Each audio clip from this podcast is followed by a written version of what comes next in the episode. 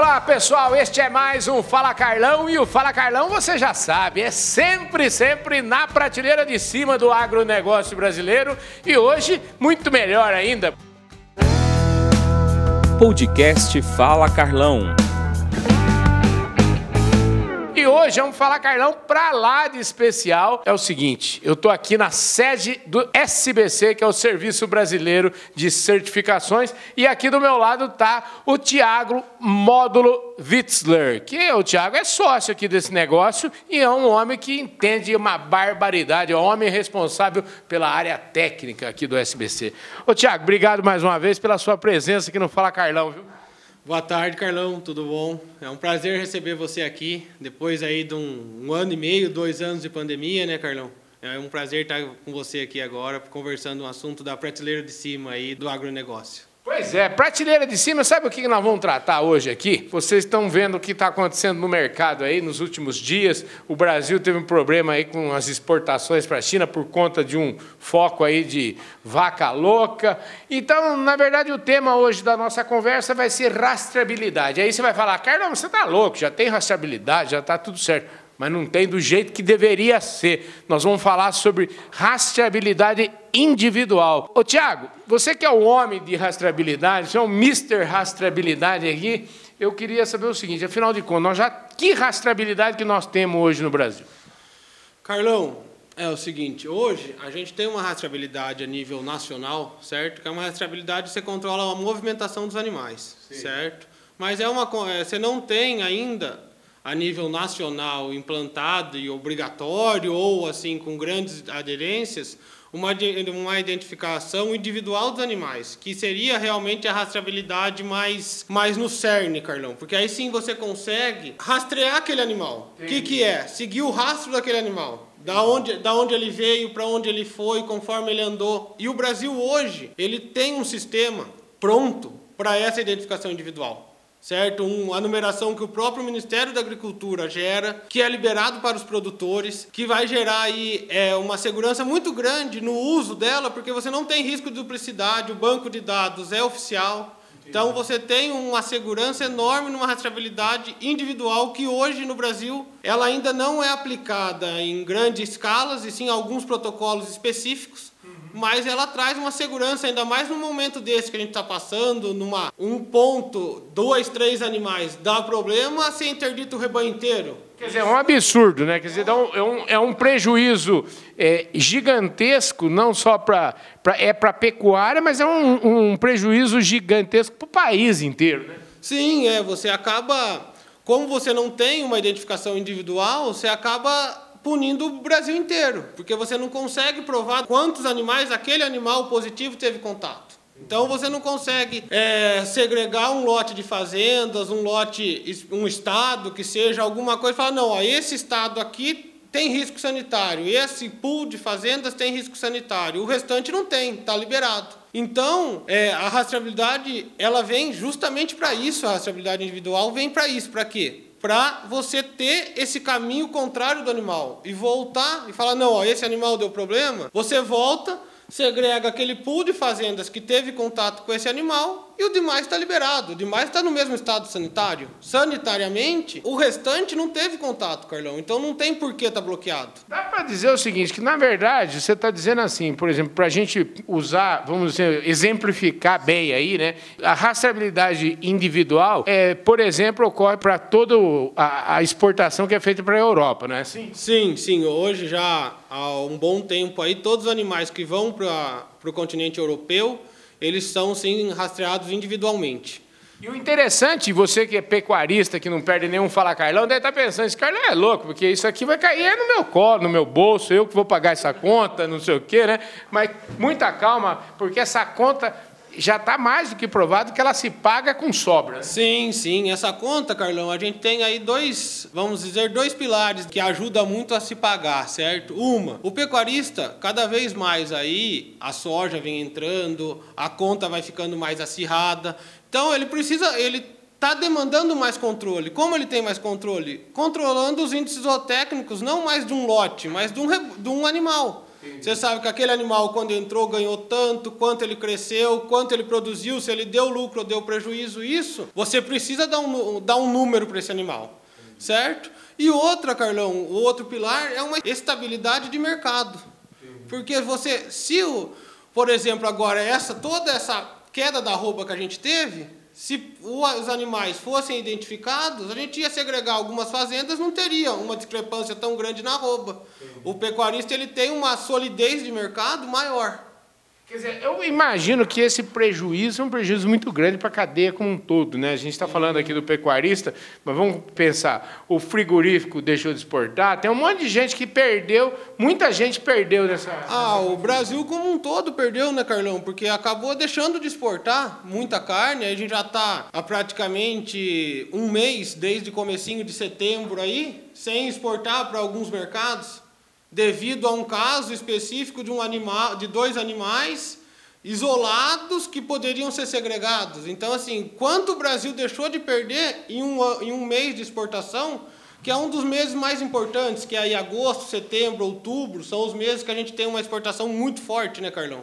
Eu acho assim, eu acho que essa é uma oportunidade que a gente está tendo de, vamos dizer assim, de aprender, de fazer desse limão uma limonada, né? Então, e aí eu acho que vale a pena a gente fazer um pouco dessa reflexão aqui, o que que o Brasil aprende, né? O que que o nosso governo tem para aprender, o que que o que que cada um pode fazer nessa altura do campeonato. E, e eu falo assim, seria o caso, por exemplo, de o Brasil assumir a, a, liderança dele nisso. E quando eu falo Brasil assumir liderança, estou falando do ministério, estou falando da, da, das lideranças que, que mandam nas regras sanitárias do Brasil. Seria o caso de a gente ser mais realista do que o rei, falar assim, não, mas a China ainda não pede é, rastreabilidade individual. Não seria o caso, a gente valorizaria o nosso produto se, de repente, o próprio ministério falasse, não, gente, vamos ter que fazer rastreabilidade individual para tudo, que é muito melhor para todo mundo? Ah, Carlão, com certeza, né? Você tendo uma rastreabilidade do rebanho inteiro, você tem uma segurança muito maior, né? Como hoje, por exemplo, é o caso da Europa. A Europa, ela vem já há alguns anos no mercado sólido, certo? que ela tem essa estabilidade e, por exemplo, o caso que teve aí, em setembro, da, da vaca louca, não afetou a exportação para a Europa, ela continua exportando. Então, seria sim um caso aí que a gente tem uma ferramenta na mão, o Ministério tem o banco de dados, ele tem toda a gestão desse banco, ele consegue trabalhar com isso. Então, assim, seria interessante rever esses pontos, entendeu? Porque é sim uma ferramenta que dá mais garantia, a gente dá mais garantia sanitária do que a gente está vendendo, então aumenta a qualidade do nosso produto lá na ponta. É um poder de negociação muito grande com os clientes, porque você tem algo a mais. E fora que você consegue segregar, né, Carlão, o, as unidades no animal. Então, se você tem um problema, você não afeta o o Brasil se afeta aquele pool ali e o resto continua, a arroba continua mais estável, você não tem uma, uma queda de, de mercado tão drástica como teve esses dias. Por causa de casos específicos de animais que provavelmente nem iam para a China, que são animais velhos. Então, assim, a gente foi, o Brasil foi punido para exportação, aí, entre aspas, né, deixou de exportar, porque foi pego animais que nem para exportação iriam. Então a gente tem que mostrar que ó, os animais que são exportados estão aqui. Ó. A gente tem essa segurança. É isso que ó, o Brasil, o pecuarista, o Ministério, a gente tem que começar a fomentar essa, essa segurança que o Brasil tem qualidade, o Brasil tem condição de segregar, tem condição de controlar. Isso lá fora tem um preço. Ô, Tiago, eu tô achando aqui que é, é, é muito bom conversar. Eu adoro conversar com gente inteligente, com gente que esclarece para nós, porque isso aí a gente aprende uma barbaridade. Impressão minha, o, o que parece que a lição que eu tiraria, eu, por exemplo, se estou lá no ministério, estou dentro desse negócio, eu acho que o buraco é mais embaixo, né? Precisa ter uma transformação aí nas regras sanitárias, esse negócio de, de vaca vaca velha morrendo. Como é, que, como é que isso pode ser resolvido e equacionado? Ah, Carlão, eu acho assim, a gente está atendendo né, cada vez mais a ter nichos de mercados, né? E cada mercado tem a sua especificação. Alguns mercados querem animais mais novos, alguns mercados querem animais mais, mais velhos, com uma quantidade de gordura maior, com uma menor. Tem até mercados que querem animais sem gordura. Eu acho que a, o Brasil, com o tamanho que ele é e a heterogeneidade de rebanho dele tem o um lado negativo, que ele não consegue ter um produto único, porque variam muitas raças, mas também ele tem o um lado muito positivo, que ele tem um, um pool muito grande de mercado para atender.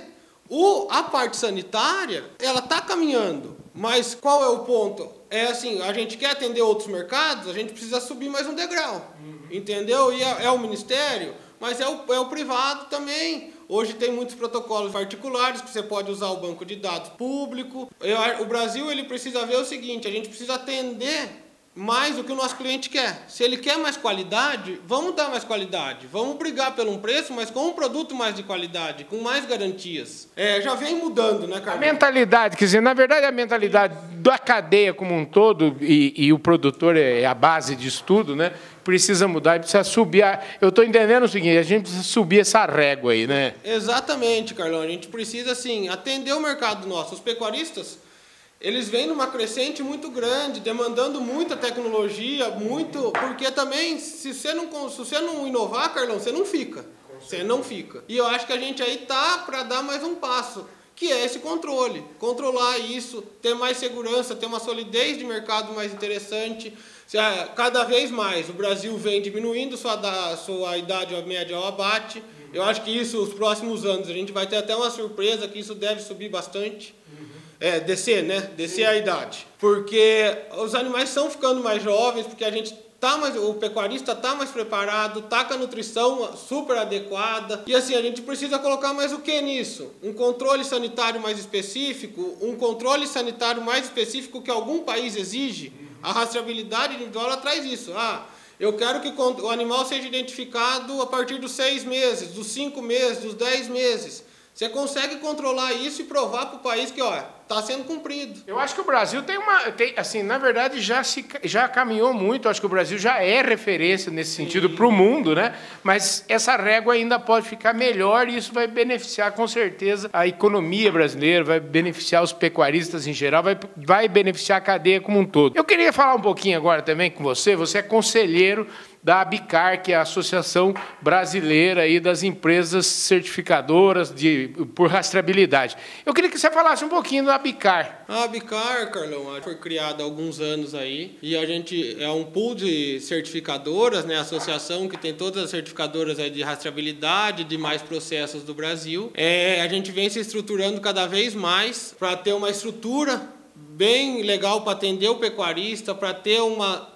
uma solidez de certificadoras, né, Carlão, para ter um poder aí de realmente estar tá na frente disso, puxar essa régua para cima, né, Carlão, trazer novos protocolos que o, que o Brasil precisa, ajudar aí o produtor no que for preciso para ter mais qualidade, para agregar mais qualidade ao seu produto, certo? A Bicar aí é uma associação que se criou há alguns anos, está crescendo demais, está andando muito bem, a gente está aí na frente, é, brigando por novos protocolos, estamos aí na frente do Cisbov também, que é a grande maioria da Bicar é voltada para o Cisbov, que é a exportação Europa, a identificação individual. Então, assim, a associação hoje, ela tem aí um caminho muito grande pela frente e ela busca, assim, uma representação das certificadoras no Ministério, mas trazer mais realmente protocolos, mais coisa para o produtor, porque a gente tem uma visão seguinte: o produtor está lá trabalhando muita coisa, a gente tem que mostrar que ele está fazendo, Carlão. Sim. Porque de vez em quando ele faz, mas ninguém vê. Então, é mais assim, mostrar o que o produtor está fazendo, agregar mais coisa em uma ou outra visita que é feita pelos nossos técnicos. Então, você consegue já ter mais protocolos, ele atinge um pool maior de, de mercados. Então, a Bicar está trabalhando nessa, nessa linha agora, Carlão. Para a gente fechar aqui, eu acho que a gente já, já, já, vamos dizer assim, de certa maneira já falamos, mas para deixar isso muito claro, né? Porque às vezes o produtor pode estar tá pensando, não, porque ah, vou, vou rastrear, vou certificar, isso é, é mais um custo para mim, mas eu acho que vale a pena a gente insistir nesse ponto de que, na verdade, a certificação ela leva uma melhoria de gestão absurda dentro da propriedade. Né? Ah, Carlão, você melhora muito sua gestão, né? Você consegue controlar o seu indivíduo, você consegue controlar é, zootecnicamente todos os pontos daquele indivíduo. Você consegue até avaliar se uma compra que você fez é boa ou ruim, se um fornecedor seu é bom ou ruim, se uma dieta que você usou é boa ou ruim. Então, a, o controle individual, com certeza, ele traz um ganho zootécnico grande para o produtor. Certo? Hoje os produtores estão já trabalhando em identificações individuais. Então, assim, é pensar numa identificação individual que tenha um pouco, um pouco mais de garantias, que talvez seja uma identificação gerida pelo Estado, uhum. ou que você consegue aí atingir outros protocolos. Porque a identificação individual hoje é necessária, Carlão, porque senão ele não consegue controlar o rebanho dele.